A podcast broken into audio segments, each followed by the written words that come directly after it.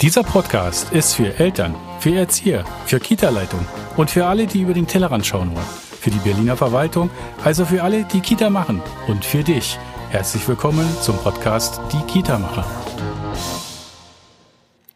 Ja, herzlich willkommen, liebe Zuhörer, zurück. Heute wieder zum Motto Berlin wählt Bildung. Wir sind im Austausch mit den bildungspolitischen Sprechern, mit den politischen Sprechern, mit der Politik an sich.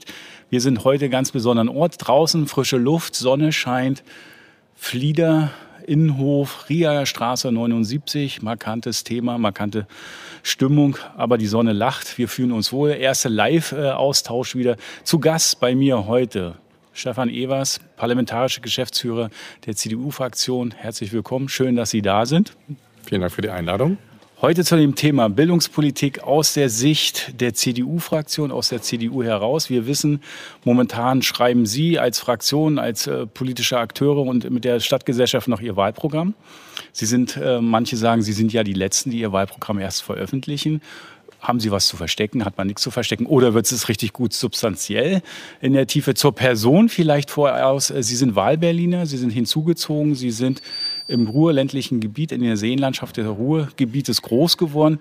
Kurze Frage, warum CDU, warum Berlin und warum Wahlberliner seit längerem? Berlin, was denn sonst? Also ich komme ursprünglich aus Paderborn, nicht ganz äh, Ruhrgebiet. Ich bin zwar in Herdecke an der Ruhr geboren, das war aber eher ein Zufall der Geburtsklinik. Äh, aufgewachsen bin ich im äh, mindestens so beschaulichen Paderborn. Bin dann 1999 quasi im Gepäck des Regierungsumzugs nach Berlin gekommen äh, und habe dann hier Tritt gefasst und äh, kann mir ehrlicherweise gar nichts anderes vorstellen, als in dieser großartigen Stadt zu leben und zu wirken und auch Politik zu gestalten. Äh, und dafür arbeite ich jetzt im Parlament ja auch seit zehn Jahren. Das ist ja schon eine kleine Weile. Genau, das ist eine Ewigkeit. Also man kann fast sagen, von der Schulbank und des Studiums erfolgreich Politiker geworden. Das war das Herzenswunsches, sozusagen zu sein oder eher nicht. Also tatsächlich bin ich gar nicht so äh, die typische Parteilaufbahn durchschritten. Mhm. Ich habe keine Zeit in der Jungen Union gehabt, sondern ich habe mich immer für Politik interessiert. Ähm, habe äh, nach dem Studium auch eine Unternehmensberatung mit anderen gemeinsam gegründet, war Geschäftsführer und es hat sich einfach ergeben, ähm, dass äh, dann äh, die Einladung ausgesprochen war, auch aktiv in die Politik einzusteigen, auch Abgeordneter zu werden, zunächst Bezirksverordneter, Kommunalpolitik zu machen. Und da habe ich dann sozusagen Hobby dann zunehmend zur zum Beruf, zur Berufung gemacht und, und äh, da die letzten Jahre mit zugebracht. Das hat mir immer viel Freude gemacht und ich hoffe, das wird es in zunehmender Weise, wenn wir wieder regieren. Da ist schon die erste Aussage. Wenn wir regieren, äh, wird spannend. Ich frage mich gerade, haben Sie sich selber schon wieder das erste Bein gestellt mit der Diskussion zwischen den CDU-Abgeordneten, zu wenig ostdeutscher oder osthintergrundlich befleckte Menschen, die ähm, in den Listen nach oben gelistet sind oder nicht nach oben gelistet sind, die alte Thematik Listen oben oder nicht oben, oder ist es eigentlich eine überholte Diskussion? Also ich glaube, da muss man vor allem schauen, von wem die Debatte betrieben wird. Wenn das einzelne Akteure sind, die sich selbst äh, auf der Liste nicht wiedergefunden haben, dann hat das immer auch mit persönlichem Frust zu tun. Da tut man auch besser daran, die Gründe zu suchen. Ähm, aber wir haben eine sehr, sehr bunt gemischte und diverse Liste aufgestellt. Da ist auch der Osten äh, natürlich mit, nicht mit jedem, der es gerne geworden wäre. Das gilt genauso für den Westen, aber da ist der Osten Berlins genauso wie der Norden und der Süden äh, repräsentiert. Und das ist mir persönlich auch wichtig. Ich selber trete in einem Ostberliner Wahlkreis an, in Altklinik und Adlershof. Ich lebe seit langen, langen Jahren äh, auch ähm, im Ostteil der Stadt. Meine halbe Familie kommt aus dem Ostteil Deutschlands. Insofern ähm, glaube ich, dass äh, wir uns auch eher darum kümmern sollten, dass zusammenwächst, was zusammengehört. Ja, wir müssen auf alle Besonderheiten Rücksicht nehmen, aber wir sollten nicht so tun, als ob wir alles in Quoten auflösen könnten. Sehr schön. Keine Quoten. Finde ich gut. Warum finde ich das gut? Weil ja alles wird ja in Quoten letztlich ausdiskutiert ist dann die Situation eigentlich überholend. Wie schon gesagt, dass man sagt, okay, äh, Ost-West, die Diskussion, man muss zusammenwachsen, passt vielleicht nicht mehr. Wenn man es jetzt inhaltlich in die politische Arbeit hineinbringt, äh, ist es so, dass die CDU ja zum Schluss äh, nur Juniorpartner noch war in der, in der vorletzten Legislaturperiode und lange Zeit gar nicht mit den regierenden Bürgermeister gestellt hat. Das ist, habe ich rausgehört, das hehre Ziel. Man möchte den Bürgermeister, man möchte das Rote Rathaus wieder stellen. Wir müssen mal gucken, wie schaut es inhaltlich aus. Vielleicht äh, können Sie schon ein paar Dinge verraten. Heute unser Schwerpunkt natürlich frühkindliche Bildung, Bildung an sich. Wenn man sich das so anschaut, äh, wir sind ja jetzt gerade so in den Sommer hinausgerutscht aus der kritischen, schwierigen Phase der Pandemie. Jetzt sind wir ja ein bisschen mehr äh, in der Auflockerungsphase und trotzdem gibt es ja eine Verwaltungskrise nach der anderen. Die jüngste ist jetzt das Debakel der E-Mails mit der Einladung, nicht Einladung zum Impftermin oder nicht ein äh, Termin. Das ist auch SPD geführt. Wenn man jetzt rüber guckt, Bildungspolitik ist die Diskussion, der Streit. Die Schüler dürfen nicht in die Schule. weil es heißt, äh, man müsse Rücksicht auf die Schulen an sich nehmen und die Lehrer ein bisschen erholen lassen. Ist das zu kurz gedacht? Und was will vor allen Dingen die CDU, wenn Sie denn Bildungspolitik anschauen, tatsächlich anders machen? Also zunächst einmal bin ich froh, wenn die Stadt überhaupt wieder funktioniert. Das gilt ja übergreifend äh, letztlich über, über alle politischen äh, Ressorts hinweg, äh, dass man sich wundert, äh, warum man so weit hinter den Ansprüchen zurückgeblieben ist. Ähm, ich bin sicherlich kein Freund des rot-rot-grünen Koalitionsvertrages, da steht manches Sinnvolle drin, aber ich wundere mich nach fünf Jahren, wie wenig man doch von dem geschafft hat, was man sich vorgenommen hat. Gutes Regieren war das zentrale Versprechen. Äh, und das hätte vorausgesetzt, dass man die Verwaltung auf Vordermann bringt, dass man auch den Mut hat, an der einen oder anderen Stelle Verwaltung mal auf vom Kopf auf die Füße zu stellen und auch äh, wieder dafür zu sorgen, dass bestimmte Strukturen ähm, äh, funktionieren. Das hat nicht stattgefunden. Das, das wird, glaube ich, auch unser wichtigster politischer Anspruch und das zentrale Projekt sein. Eine funktionierende Stadt und äh, auch eine funktionierende Berliner Verwaltung. Und wie dysfunktional, wie chaotisch das zugehen kann, das haben wir nun wirklich erlebt in den vergangenen anderthalb Jahren äh, der Pandemie. Äh, da sehe ich eine ganze Menge nach. Es ist eine Ausnahmesituation, wie wir sie nun wahrlich nicht kannten. Äh, aber was wir insbesondere im Bereich der Berliner Bildung erlebt haben, das, das ähm, hat ehrlicherweise jede Vorstellungskraft gesprengt, die ich bis dahin hatte.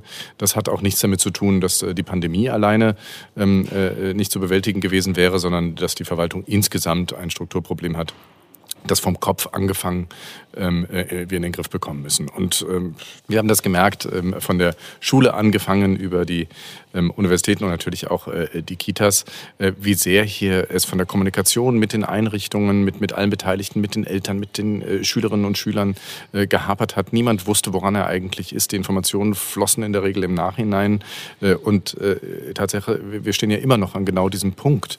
Wir diskutieren über die Öffnung von Schulen, während äh, gleichzeitig die äh, Läden, Biergärten und alle anderen wieder die Tore öffnen. Äh, das ist für mich einigermaßen schwer nachvollziehbar. Und dass dann der Grund auch noch ist, wir lassen die Schulen zu, äh, damit wir die Öffnung der Restaurants nicht gefährden, da bin ich mir dann auch nicht ganz sicher, ob wir die richtigen Prioritäten setzen. Völlig richtig. Prioritätensetzung kann man fast feststellen, Bildung, frühkindliche Bildung, Kinder, egal, erstmal hinten ran. Alles andere scheint wichtiger zu sein, könnte man fast so platt darstellen. Aber jetzt gucken wir mal rein ins äh, Programm so, ein bisschen. Was ich wahrgenommen habe, ist, Sie wollen das sogenannte Sitzenbleiben, Klasse 1 bis 7, äh, wieder einführen, um zu sagen, äh, um, ich zitiere mal ganz kurz, um Anreize zu schaffen, um die Auswirkungen, also um das wieder zu schaffen, dass so ein Leistungsgedanke, ein Leistungsversprechen dahinter ist. Wenn ich mich anstrenge, habe ich gute Leistung, gute Leistung habe ich eine Bildungschance. Ist das so ein bisschen liberale, äh, abgekupferte Idee? Ist das nicht eher so ein FDP-Style, wenn man sagt, wir wollen äh, sozusagen die Wettbewerbsfähigkeit der Schüler untereinander wieder stärken? Da geht die Meinung auseinander. Auf der einen Seite sagen die meisten, liberal wäre es, wenn man auf das, äh, auf das Leistungsvermögen nicht mehr so genau schaut. Äh, und konservativ wäre es, wenn man wieder den Leistungsgedanken auch äh, in die stärker in der Schule betont. Ich bin da eher konservativ und finde auch, das müssen wir, das schulden wir auch den Kindern. Das, das hat ja auch etwas damit zu tun, dass wir ähm, auf die richtige Art und Weise fördern. Da geht es ja nicht nur ums Fordern, da geht es ja gerade auch ums gezielte Fördern. Und das ist die zentrale Aufgabe von Bildungspolitik. Für uns gilt, und das kann kann ich schon verraten. Ich bin ja auch Generalsekretär äh, der CDU und äh, damit zuständig für das Wahlprogramm, ähm, dass Bildung unser Top-Thema sein wird. Das wird das erste zentrale Kapitel sein. Das war es übrigens schon beim letzten Mal.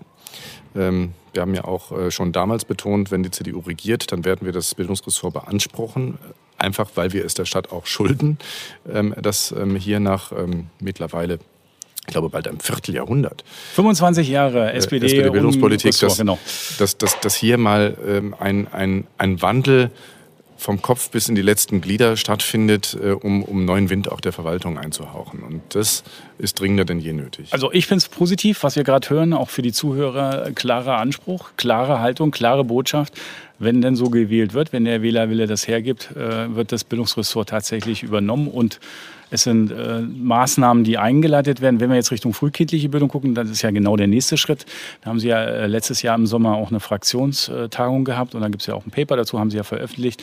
Und da steht drin, Sie wollen sozusagen die Vorschule wieder anders aufbauen und gestalten. Und das ist ja der Übergang zwischen Kita, und Grundschule und der erfolgreiche Übergang, der klappt ja momentan nicht, muss man ja ehrlich miteinander sein. Da hakt und Ihre Idee ist, so eine Art Vorschule wieder einzuführen. Was steckt dahinter? Soll das die klassische Verschulung sein oder soll das einfach eine effizientere Chancengerechtigkeit der Kinder abbilden? am Ende geht es genau darum, den Übergang von der Kita in die Schule so best so gut wie möglich zu organisieren und auch so gut wie möglich vorzubereiten. Wir stellen heute fest, und zur Wahrheit gehört, wir stellen es insbesondere in Problemkiezen fest, nicht flächendeckend überall in der Stadt dass äh, bei vielen Kindern, die die Schule erreichen, die Schulfähigkeit noch sehr schwach ausgeprägt ist. Das beginnt mit Spracherwerb, hat aber mit vielen anderen Aspekten auch zu tun. Berlin hat gute Erfahrungen in der Vergangenheit mit der Vorschule gesammelt und ich finde, auf diese Erfahrungen der Vergangenheit dürfen wir auch wieder zurückgreifen, ähm, sollten das verbindlich regeln, damit es auch einen gemeinsamen Standard gibt und müssen dann insbesondere auch mit Schulen und Kitas besprechen, wie wir und auch an welchen Orten, auf welchen Organisationsstrukturen wir das aufbauen, ähm, damit auch jeder weiß, worauf er sich in einer solchen Struktur einlässt. Wir wollen ja nicht eine, eine, eine neue ähm, äh, Schulform schaffen, sondern wir wollen eine, eine sehr konzentrierte Vorbereitung auf die Schulzeit ähm, zum Abschluss der, der, der Kita-Zeit hin äh, schaffen. Ich glaube, das wird man auch abhängig machen müssen von konkreten Förderbedarfen ähm, und die sind mitunter sehr groß. Das wird der Job sein und wir glauben, dass die Vorschule dafür ein guter Lösungsbaustein ist. Ja, wenn man dann überlegt, äh, wir brauchen nicht nur Kita-Plätze, an der Zahl sind 26.000, die wohl noch zu bauen sind und zu fehlen. Äh, muss man überlegen, was das Bildungsressort da noch an Ideen hat. Ein zweiter Aspekt ist, uns fehlen die Fachkräfte. Und wenn es uns die Fachkräfte und äh, die Plätze fehlen, das sind ja eigentlich nur quantitative Dinge. Jetzt müssen wir mal die Qualität gucken. Wir stellen fest in unserem Verband in den Fragen, dass die Curricula der Fachschulen auch ausbaufähig und verbesserungsfähig sind, um zwar genau zu gucken, dass man ähm, die Diagnostik, die Überprüfung des Kindes, zu gucken, dass es tatsächlich die Kernkompetenzen nicht hat. Das muss gemacht werden und das ist ja genau die Botschaft, die Sie ja jetzt gesendet haben, so habe ich es verstanden. Wenn wir das verändern, wenn wir die Vorschule haben, dann müssen wir die Lehrer und natürlich auch die frühkindlichen Pädagogen besser ausbilden, damit die besser miteinander harmonieren. Das ist der eine Aspekt. Ich gehe nochmal zurück. Ein nettes Lachen dazu im Hintergrund ist immer gut. Kommt, kommen wir da zurück, ist die Frage noch, wie bauen wir denn tatsächlich die Plätze aus? Dann haben wir als Verband, als der VKMK hier in Berlin mehrfach immer wieder selbe Forderungen gemacht. Wir brauchen einerseits die Entlastung der Fachkräfte, Entlastung dahingehend von Nichtverwaltungsaufgaben, von sozusagen anderen Aufgaben, die nicht in die äh, Kernkompetenzübermittlung, die frühkindliche Bildung, äh, Pädagogik reingehören, also die kaufmännischen Verwaltungskräfte einerseits. Und das andere, was wir auch immer wieder fordern, ist das schnellere Aus, der schnellere Ausbau. Wenn wir jetzt sehen, Kita-Platzausbau sowie Schule wird es genauso sein. Wir sind viel zu langsam in der Stadt. Wir sind eine wachsende Stadt. Und jetzt haben wir noch den nächsten Hebel, die Baukosten. Die galoppieren uns komplett weg. Wir können es kaum noch auffangen. Welche Ideen hat das in diesem gesamten Dreierpaket eigentlich die CDU? Ein Angebot für alle zu machen an die Gesellschaft und an, auch an die freien Träger, wie wir gut frühkindliche Bildung baulich organisieren können und vor allen Dingen, welche Verwaltungsstrukturen sind dafür nötig? Das ist eine lange Frage, auf die es auch keine kurze Antwort gibt. Richtig. Ähm, erstens, äh, vollkommene Zustimmung, was das Thema äh, fachliche Qualifikation angeht. Auch das ist ein Problem im Übergang von der Kita zur Schule. Wir erwarten, dass Kita bestmöglich auf die Schule vorbereitet. Aus unterschiedlichen Gründen ist das im Moment nicht überall der Fall. Dort wollen wir ansetzen mit dem Gedanken und der Idee einer Vorschule. Und äh, Sie haben es genau richtig beschrieben, das führt und wird dazu führen müssen, dass auf den Ebenen sowohl der frühkindlichen Pädagogik als auch der ähm, äh, Beschulung ein, eine engere Vernetzung, ein ganz enger Austausch stattfindet, damit man die Vorschule auch organisieren kann. Ähm, das Zweite, die Frage des ähm, Personalbedarfs. Ähm, das wird sich vor allen Dingen auch äh, in der Tat durch Organisationsabläufe klären lassen. Wenn ich mir anschaue, mit wie viel Verwaltung im Moment eine kleine Kita zu tun hat, gerade freie Kitas, dann ist es ja kaum ins Verhältnis zu setzen zu der Zeit, die für die äh, Betreuung der Kinder äh, bleiben muss. Und insofern sollte man an der Stelle auch sich etwas entspannter zeigen, finde ich, als öffentliche Hand. Das fängt übrigens auch bei den finanziellen Rahmenbedingungen schon an wenn ich mir überlege, in welcher Weise gerade freie Kitas auch strukturell benachteiligt sind, ähm, wie auch manche sogenannte Kostenblätter, also die Frage, was erstatte ich eigentlich freien Kitas, weit hinter der Wirklichkeit äh, hinterherhängen. Ähm, da müssen wir nachsteuern, das haben wir schon seit Jahren betont und es wird unser Job sein, das dann auch gegenüber welchem Finanzsenator in Zukunft auch immer durchzusetzen. Aber es geht hier um die wichtigste Investition, die eine Gesellschaft überhaupt nur tätigen kann, nämlich die Investition in die Zukunft ihrer, ihrer Jugend und ihrer Kinder.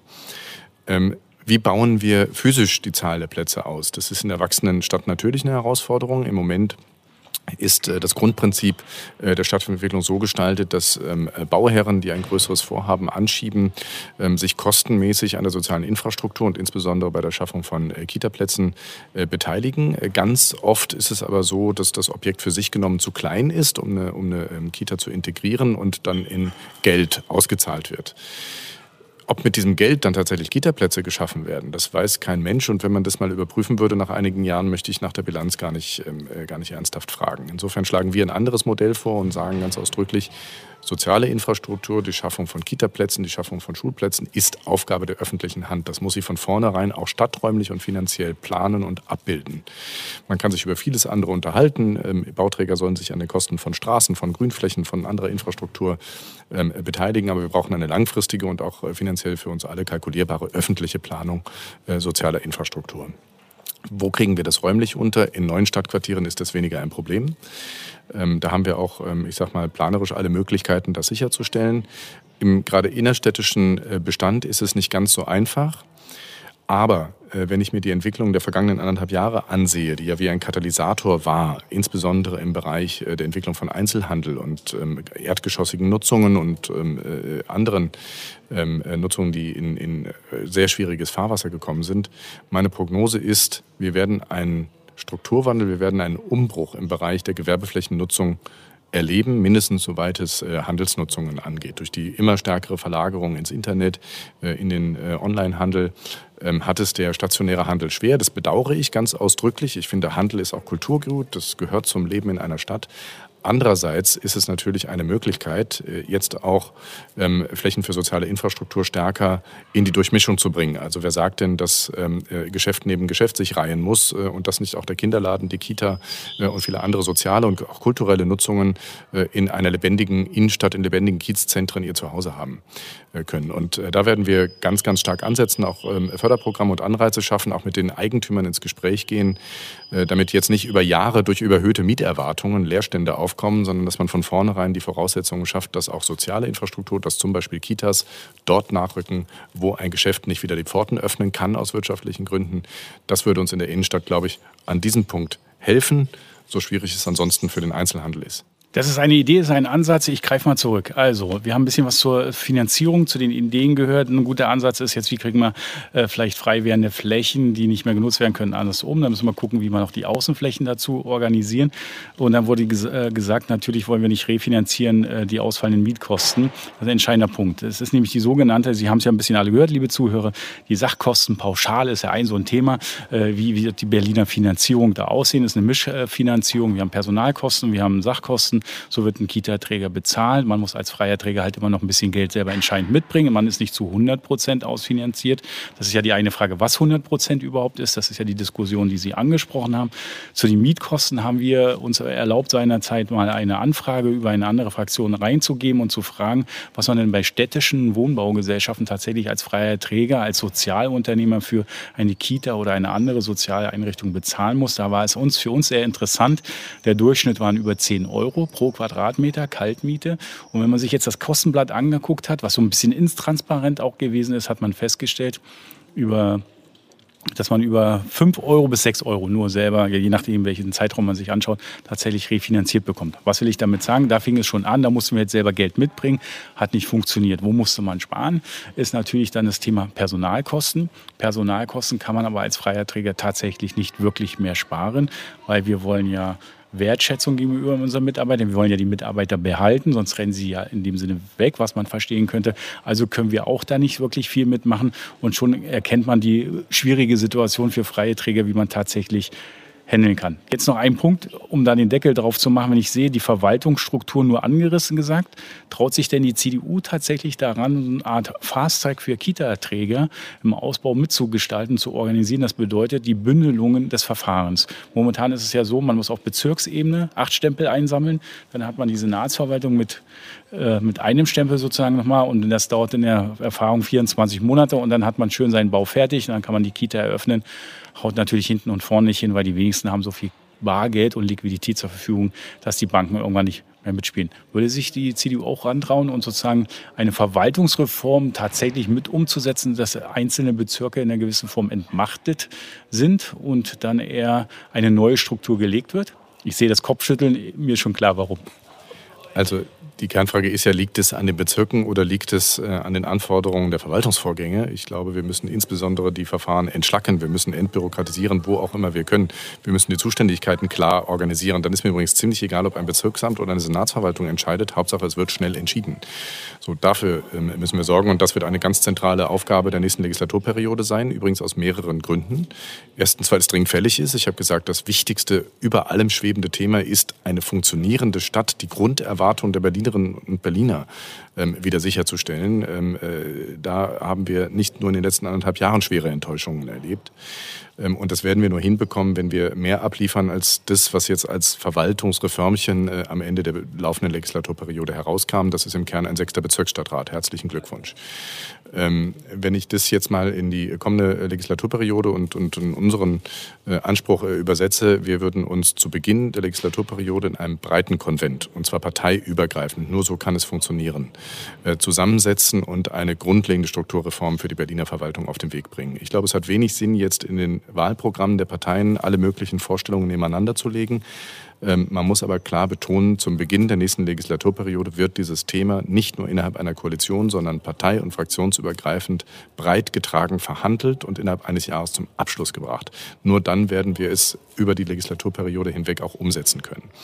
Ähm, daran hat es in dieser Legislaturperiode gefehlt, an diesem klaren Willen, übrigens auch an dem Willen zum Konsens. Wir haben ja eine schwere Polarisierung inzwischen, wo immer nur noch jeder gegen jeden im Schützengraben äh, kämpft. Äh, da müssen wir raus, wenn wir ernsthaft diese, diese riesige Aufgabe meistern wollen. Ähm, der Grund, warum wir das müssen, ist aber nicht nur die, die Dysfunktionalität, die wir heute schon feststellen, sondern ist auch die Personalkrise, auf die wir zulaufen. Das ist kaum jemandem bewusst. Wenn man sich die Altersstruktur der Berliner Verwaltung anschaut, dann weiß man, es kann so nicht weitergehen. Wir laufen in ganz, ganz schwieriges Fahrwasser hinein. Es wird uns nicht gelingen, im Leben nicht, all die frei werdenden Stellen zu besetzen, äh, die uns in den kommenden Jahren aufgrund von Pensionierung und Pensionierungswellen ähm, äh, erwarten. Also müssen wir Prozesse straffen, wir müssen Einfachheit herstellen, wir müssen schnelle, einfache, digitale ähm, äh, Entscheidungsabläufe ähm, sicherstellen. Die Chance der digitalen Verwaltung. Absolut, äh, aber auch Dinge abgeben. Ja. Also Digitalisierung ist nur ein Teil der Lösung. Absolut. Äh, der andere Teil der Lösung ist der Mut zur Lücke. Man muss auch abgeben können. Man muss auch in der Lage sein, Aufgabenkritik zu üben und zu sagen, nicht alles muss vom Staat erledigt werden, wenn wir es partout nicht mehr leisten können, weil wir immer weniger Personal haben und nie so werden bezahlen können wie äh, die freie Wirtschaft. Äh, dann müssen wir uns auf das konzentrieren, was wesentlich dafür ist, dass die Stadt läuft. Und ich glaube, das kann auch mal ganz gesund sein. Denn wenn ich mir anschaue, womit sich heute Verwaltung teilweise beschäftigt, äh, dann reicht das für viele Glossen und, und Parodien. Aber ähm, nicht alles davon ist erforderlich. Genau, die Satiriker freuen sich, die können ihre Bücher vollschreiben, da muss man gar nicht kreativ sein, da findet man einiges. Jetzt haben wir einiges gehört und so ein bisschen den Überblick gesehen. Wir können ja natürlich auf der Metaebene nur bleiben. Was ich jetzt rausgehört habe, ist für unsere Fachkräfte, die CDU will dafür einstehen, eine bessere Finanzierung mit zu organisieren für die Kita-Träger versus heißt ja auch dann für die Fachkräfte, was das Entgelt sozusagen angeht. Äh, der zweite Punkt ist, sie rufen den Eltern und den Kindern zu, ihr bekommt eine gute Qualität, was das angeht in der Ausbildungssituation. Und jetzt frage ich mich dabei, äh, wie sieht die CDU die Situation? Es gibt ja ein Wahlrecht und eine Vielfältigkeit in der Stadt. Und manche Eltern wollen ja ein bisschen mehr. Die wollen ja vielleicht was anderes. Das ist diese Schlagwortdiskussion für zusätzliche pädagogische Leistung halt auch zu sagen, was aufzurufen und Geld haben zu wollen. Was will ich als Beispiel nehmen? Also wir haben vielleicht eine Kita-Einrichtung, äh, da ist die Mehrsprachigkeit, da haben wir mehr Mitarbeiter, da haben wir vielleicht noch äh, die Sauna, da haben wir vielleicht noch die Reiterkoppel dazu. Ich äh, ich überzeichne es jetzt mal ein bisschen bewusst, dass jeder das weiß, was man damit meint. Äh, aber das Schlagwort war ja in der letzten Legislaturperiode gab es ja diese Diskussion der sogenannten Obergrenze der Zuzahlung, die pauschal eingedampft wird. Wie steht denn die CDU dazu? Gibt es da ein Rollback? Gibt es da eine andere Option? Oder was denkt man, ist gut für Berlin? Also es war ja auch vorher nicht so, dass ähm, Zuzahlungen dazu geführt hätten, ähm, dass Kita-Beiträge nicht zu bezahlen gewesen wären. Ähm, ich kann auch verstehen, dass man äh, für, ich sag mal, für bestimmte Einkommensgruppen ähm, äh, Tatbestände schafft, ähm, Förderungen gewährt, damit es keine Zweiklassengesellschaft auch in der Kita äh, geben wird in Zukunft. Aber das, was real bewirkt wurde, war ein Verlust an Qualität, war ein Verlust an Angeboten in der Vielfalt der Berliner Kita-Landschaft und ähm, dafür stehen wir ausdrücklich nicht zur Verfügung, sondern es muss natürlich gerade bei den vielfältigen Ansprüchen, die Eltern heute haben und haben dürfen, ähm, das fängt beim Spracherwerb an und setzt sich über viele, viele andere Kompetenzen und, und pädagogische Zusatzangebote fort. Da, wo das durch eine Kita geleistet wird, ist klar, das fällt nicht vom Himmel, das muss finanziert werden und da spielen auch Beiträge eine Rolle. Äh, insofern finde ich, man sollte dieses System der Zuzahlungen neu austarieren. Man sollte äh, weg vom Deckel ähm, hin zu einem sozial ausgewogenen, äh, aber in der Sache für die Kitas auch darstellbaren und auch für die Eltern finanziell darstellbaren Zuzahlungswesen. Und ähm, das muss das Ziel eines nächsten Koalitionsvertrages sein, hier aus den Fehlern der Vergangenheit zu lernen. Denn wir sehen ja, dass die, dass die Angebotsvielfalt im Bereich der Kitas einerseits gelitten hat und andererseits eine ganze Fülle von Umgehungstatbeständen mehr oder weniger ähm, geduldet äh, aufgekommen ist. Das äh, nennt sich dann in der Regel Förderverein oder Freundeskreis oder wie auch immer. Ähm, das klassische Modell, was die Schulen gemacht haben, oder? Ja, um aber, ihre prekären Situationen mit, zu verändern. Ich bin ganz dabei, kein, ist es nicht das Richtige. Genau, es ist nicht das richtige Instrument und insofern sollten wir den Mut haben zu sagen, der ist etwas falsch gelaufen gehört jetzt bei der CDU weniger Mut zu, weil wir das von Anfang an vorhergesehen haben ähm, und ähm, dann eine neue Verabredung für die nächsten Jahre zu treffen. Sehr schön. Wenn wir jetzt gucken äh, im Sinne des ersten Überblicks, 19.06. ist, äh, glaube ich, die Veröffentlichung ne, des Wahlprogramms. Äh, was erwarten Sie? Wie wird die Presse darauf reagieren? Wird die sagen, oh, das ist ein richtiger mutiger Schlag? Weil Sie haben letztes Jahr nicht nur die Farben von sich verändert im Logo, sondern Sie haben ja moderneren Auftritt gewagt. Glauben Sie, Sie erreichen tatsächlich mehr Berliner mit Ihrer neuen Kampagne und mit Ihren Inhalten? Oder ist es, äh, wird es verpuffen? Also wir haben ja in der Vergangenheit schon begonnen, im vergangenen Jahr, ähm, die, die, den öffentlichen Auftritt, die Wahrnehmung einer Berliner CDU zu verändern, weil wir festgestellt haben, auch, auch in Untersuchungen und demoskopischen Befragungen, ähm, dass das, das, das Bild, das von der CDU in vielen Köpfen nach wie vor zu verzeichnen ist, hat vielleicht etwas damit zu tun, wie man es in den 80er Jahren wahrgenommen hat, aber wenig davon. Die Bonner äh, Republik wie, schwebt immer noch über uns. Wie die, wie die ähm, Partei sich in den vergangenen Jahren entwickelt hat. Und äh, deswegen haben wir den, den Schritt gewagt, uns auch zu lösen vom Logo der Bundespartei, von den klassischen Farben äh, und äh, haben auch eine andere Tonalität gewählt, um andere Zielgruppen anzusprechen, um auch gelegentlich zu provozieren. Und aufgefallen sind wir damit. Das, das hat man im vergangenen Jahr schon gemerkt. Das war auch der Hauptzweck, aufzufallen. In diesem Jahr geht es um anderes. In diesem Jahr geht es darum, die Regierungsschwierigkeit oder Fähigkeit unter Beweis zu stellen und deutlich zu machen, wir machen ein Programm, wie übrigens in der Vergangenheit auch, mit den Berlinerinnen und Berlinern gemeinsam und nicht nicht äh, im Hinterzimmer. Das hat uns schon äh, 2011, 2016 ausgezeichnet. Das waren 2011, glaube ich, wir als erste Partei, die in großen Town Hall-Konferenzen eingeladen hatte, das Wahlprogramm mitzugestalten. Das haben wir im äh, 2016er Wahlkampf auch wiederholt und das machen wir auch diesmal. Wir gehen raus, wir sind auf Dialogtour, wir sind unterwegs in der Stadt, virtuell und vor Ort präsent, sammeln Ideen, ähm, die äh, noch nicht ähm, in Wahlprogrammen bisher vorkamen und bereichern uns auf die Weise gegenseitig. Daraus entsteht in diesen Tagen, in diesen Wochen Wochen das äh, Wahlprogramm und ich hoffe, ja, dass es positiv überraschen wird. Was ich sagen kann als derjenige, der am Ende auch die Feder führt, ähm, ich werde sehr darauf achten, dass wir uns die Lyrik, soweit es eine Partei verantworten kann, ersparen und so konkret wie möglich werden. Sehr ich habe ähm, die äh, Wahlprogramme von Wettbewerbern gelesen und mich gefragt, was genau werden die eigentlich tun. Ähm, und mein Anspruch ist, dass möglichst viele Sätze mit wir werden mit beginnen und nicht mit wir wollen, wir streben an, man müsste mal. Ähm, das, das haben wir oft genug gehabt, ähm, sondern ich möchte ein Arbeitsprogramm. Ich möchte wissen am Tag eins nach Regierungsantritt, was arbeiten wir ab. Und in dieser Weise wollen wir das Programm erarbeiten und tun wir es auch gerade und sind gespannt, was uns jetzt noch aus der Stadt an, an zusätzlichen Impulsen erreicht. Am 11. werden wir den Entwurf vorstellen, am 19. verabschieden und dann geht es an die Arbeit. Wunderbar, dann schauen wir doch mal. Wenn der Wahltag gewesen ist, der Wähler sein Votum gegeben hat, heißt es natürlich, wir sind ja alle nicht naiv miteinander. Die absolute Mehrheit wird keiner der Parteien mehr schaffen. Das ist unrealistisch. Wir Berlin. Ja, mutig muss man sein, genau, wer arbeitet dran. Ja gut, aber wenn man die Kirche im Dorf lässt, so klassischerweise, wird es eher Richtung Koalitionsverhandlungen hinausgehen. Jetzt wird es schwierig, wenn man so die politischen Mitbewerber als CDU anschaut, mit wem kann man denn eigentlich noch, mit wem will man und mit wem will man gar nicht. Also am wichtigsten ist uns die Koalition mit den Berlinerinnen und Berlinern. Deswegen verstehen wir uns ja auch als Mitmachpartei und deswegen machen wir ja einen so breiten Berlin-Dialog. Ähm, dass wir uns am Ende mutmaßlich auch ähm, auf andere Parteien zubewegen müssen, das liegt in der Natur des politischen Geschäfts. Da wird es auch am Ende immer schmerzhafte Kompromisse geben, meist für beide Seiten schmerzhafte Kompromisse. Ähm, ich hoffe sehr, dass es gelingt, in egal welcher Konstellation ein Regierungsbündnis zu formen, das eine andere Kultur im Umgang miteinander hat als die gegenwärtige Koalition und ehrlicherweise auch die große Koalition davor. Dass man sich gegenseitig keinen Stich gönnt, das ist nicht akzeptabel.